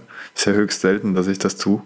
Aber stelle ich mir dann so vor, wenn du als Leser engagiert wirst und dann so genau. eine Tabelle so, davon. Sollen wir diese Tabelle jetzt hm. wirklich? Manche gehen ja her äh, und, und bei Audible, äh, da kann man als Publisher nochmal ein PDF zusätzlich mit zum Download anbieten. Kapitelmarken, ah, so. Ja, so, siehst du mal. Ich weiß, dass man diese, diese mit Kindle und so sinken ja, kann. Ja, stimmt, stimmt, stimmt. Das haben sie Whisper auch. Sync oder wie es heißt bei denen. Ich glaube, zwei oder drei Bücher noch gekauft, weil das ist so, ich kaufe dir dieses Buch und gib gleich nochmal Geld aus. Yay! Ja, ja, für dasselbe nur gehört. Das ist Wahnsinn. Ja, ah, genau. Aber dieses. Was ja bei, bei, bei manchen Sachen funktioniert. Manche Sachen wollte ich dann auch noch zehnmal hören, obwohl ich es schon gelesen habe. So das stimmt, das stimmt. Schöner Literatur ja. zum Beispiel. Das ist das letzte Aber Buch, was, was ich gehört habe, das äh, hat mir allerdings als Hörbuch sehr viel Spaß gemacht. Das ist die Biografie gewesen von Arnold Schwarzenegger. Ich fand, ich fand sie gut. Ich habe sie gern gehört. Also ich habe nicht gewusst, dass Arnold äh, ja einfach so eine so ein Frechdachs irgendwie ist im privaten, also halb privaten Leben. Sonst hm. Ja, gut, da, das war ja so am Anfang, war es ja so ungefähr im Stallone oder im Schwarzenegger Camp.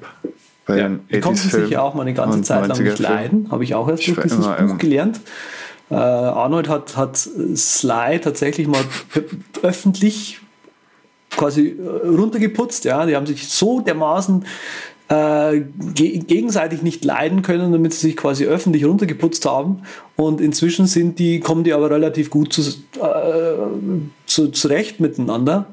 Und den letzten Film, äh, den ich gesehen habe, den, den haben wir jetzt neulich angeschaut, äh, spielen die beiden mit Escape Plan, heißt er. Es war echt nicht schlecht. Und auch, also wie du es dir halt vorstellst, aus den 80ern, ganz am Schluss, ja, darf Ani das das Maschinengewehr vom Hubschrauber demontieren und geht auf die Leute los. Das war so goldig. ja, gut. Da muss man Lust drauf nee, haben. Also insgesamt war es ein, ein sehr intellektuell, also nicht intellektuell anspruchsvoller Film, ja, aber ähm, ja, einfach spannend erzählt und so weiter. Ist ja wurscht. Auf jeden Fall sehen, reden, hören, erleben. Das sind so mit die, die Haupt, ähm, Haupt Lernen fliegen, das ist Eben, nämlich nicht so ähm, einfach. Deswegen würde uns interessieren, wie ihr eben auch mit lernt. Äh, schickt uns doch einen Tweet. Nein, Quatsch. Ihr könnt uns äh, übrigens unsere Shownotes unsere Shownotes nachlesen. Sorry. Hm, ja, ich höre auf. Ich denke immer, äh, die Beschriftung bei den Samples ist manchmal nicht so eindeutig. Ich hätte gedacht, das wäre so. so. ein kleines, okay. schnuckliges. Äh, Shownotes, ah, wo sind die? nicht. Ah. Also ich sage nochmal, wo sie sind. Für die, die es vorhin nicht mitbekommen haben, die sind auf der übercast.com slash podcast slash 95. Cool äh, fühlst du dich so, als hätten wir dieses Thema ausgiebigst besprochen? Ist auf jeden Fall ein Fass ohne Boden, würde ich fast schon sagen. Und ich meine, wir können natürlich nach 82 Sendeminuten hier so ungefähr einen äh, Deckel drauf machen und sagen, was wir zum Beispiel gepickt haben. Dafür würde sich natürlich anbieten, eine passende Überleitung zu haben. Überragende Überpicks. Und wie es der Zufall so will, da kommt es auch schon. Mach das mal. Soll ich jetzt eine Cards-App picken, mit der ich früher Vokabeln gelernt habe? Ja, Schulzeit war auch ein, ein Thema für sich. War nicht, nicht, nicht unbedingt toll. Rechnungswesen hatte ich mal. Wollte ich nicht haben. Äh, das Hat sich dann auch wieder gespiegelt in meinen Noten. Aber jetzt zu den Picks. Das passt auch zu dem Thema, weil das ist äh, eine Meditations-App und äh, Atemübungsding. Oak ist umsonst und hat so den Anspruch, euch äh, Meditieren ohne App beizubringen. Das war mir sehr sympathisch, als ich das gelesen habe, weil ja die ganzen äh, Bezahlmodelle, die auch durchaus gerechtfertigt sind, die haben ja einen anderen Anspruch. Äh, ja, und das äh, bringt euch halt Meditieren bei, ohne dass ihr irgendwann mal auf eine App angewiesen seid, was vielleicht bei den vielen Leuten so ist, die jetzt eine KM-Subscription auf Lebenszeit haben oder eine Headspace-Subscription. Ich finde beide Apps gut, um es nochmal kurz hier aufzurollen. Äh, Headspace war für mich auch so, hatte so irgendwie denselben Anspruch. Ich finde, das bringt einem die Meditation auch eher bei, ohne, ohne Extras und so. Aber Calm ist halt auch trotzdem irgendwie cool, weil ja, es ist auf jeden Fall äh, wenn euch das interessiert, äh, testet das doch einfach mal. Ich will jetzt nicht schon wieder das aufrollen, wo die Unterschiede sind, aber ja. es hat alles seine Daseinsberechtigung und, und solange es Leuten hilft, ist es ja ohne super. Subscription oder was? Ja, ja, das ist nur so ein ganz kleines Ding mit ein bisschen Guided äh, und dann wird es halt weniger cool. und kannst auch nur Arten so üben. So ja eigentlich. Also ja. ich suche so eine ja, echt super, ist mega minimale ähm, Meditations-App, weil die halt meistens immer zu viel können. Da der Inside, Inside Timer, den wir schon mal hatten, ganz gut, immer noch. Wo du dir einfach einstellst, ja, alle alle mhm. zehn Minuten kommt mal dieses Tok, weißt du, dieses, äh, dieses japanische, was voller Wasser läuft und dann umklappt. Dieses Holzding habe ich da als Geräusch eingestellt. Finde ich auf jeden Fall ganz äh, dezent im Hintergrund. Also wenn ich ohne, ohne Guidance irgendwie so da sitze, ja, ja, das genau, gut, das so geht es mir auch. Also wenn man da dann ein bisschen länger sitzt, denkt man sich so, hm, wo bin ich eigentlich gerade? Also ist jetzt schon, ist der Tag schon rum?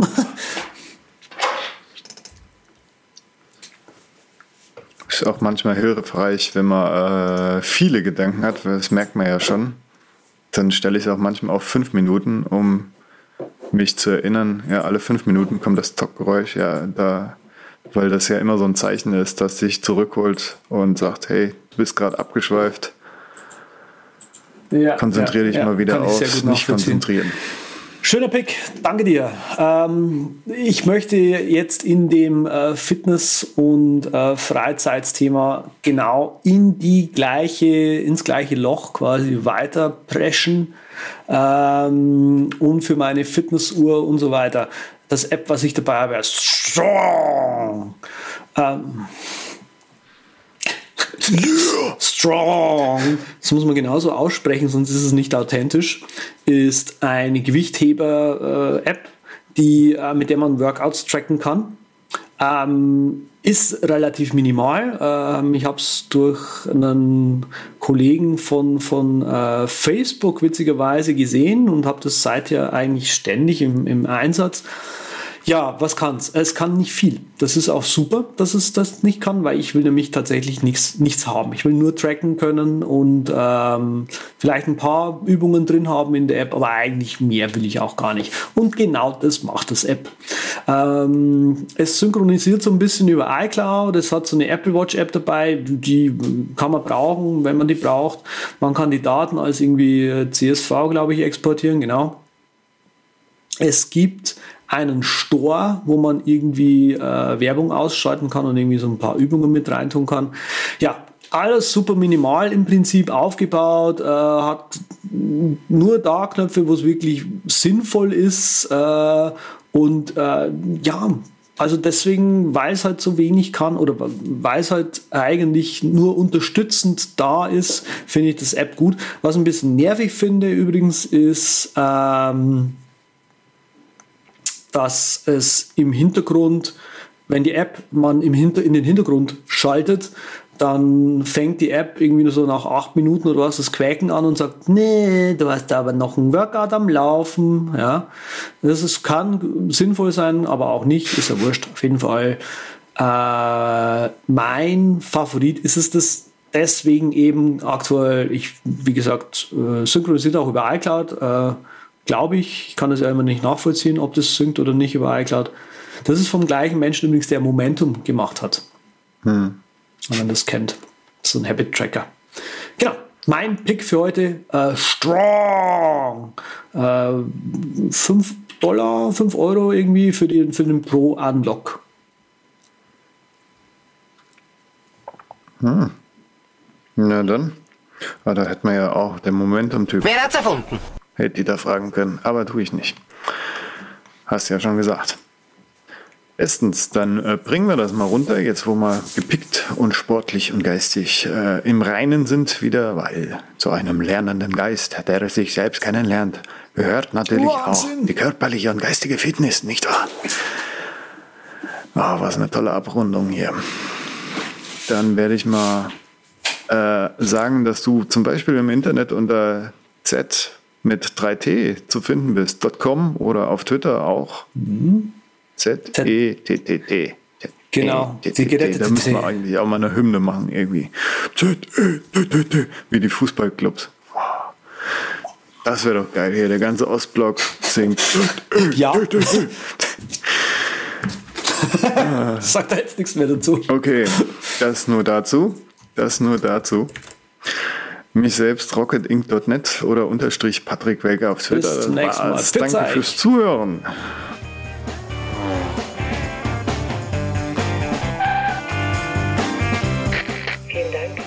für der Übercast entschieden haben.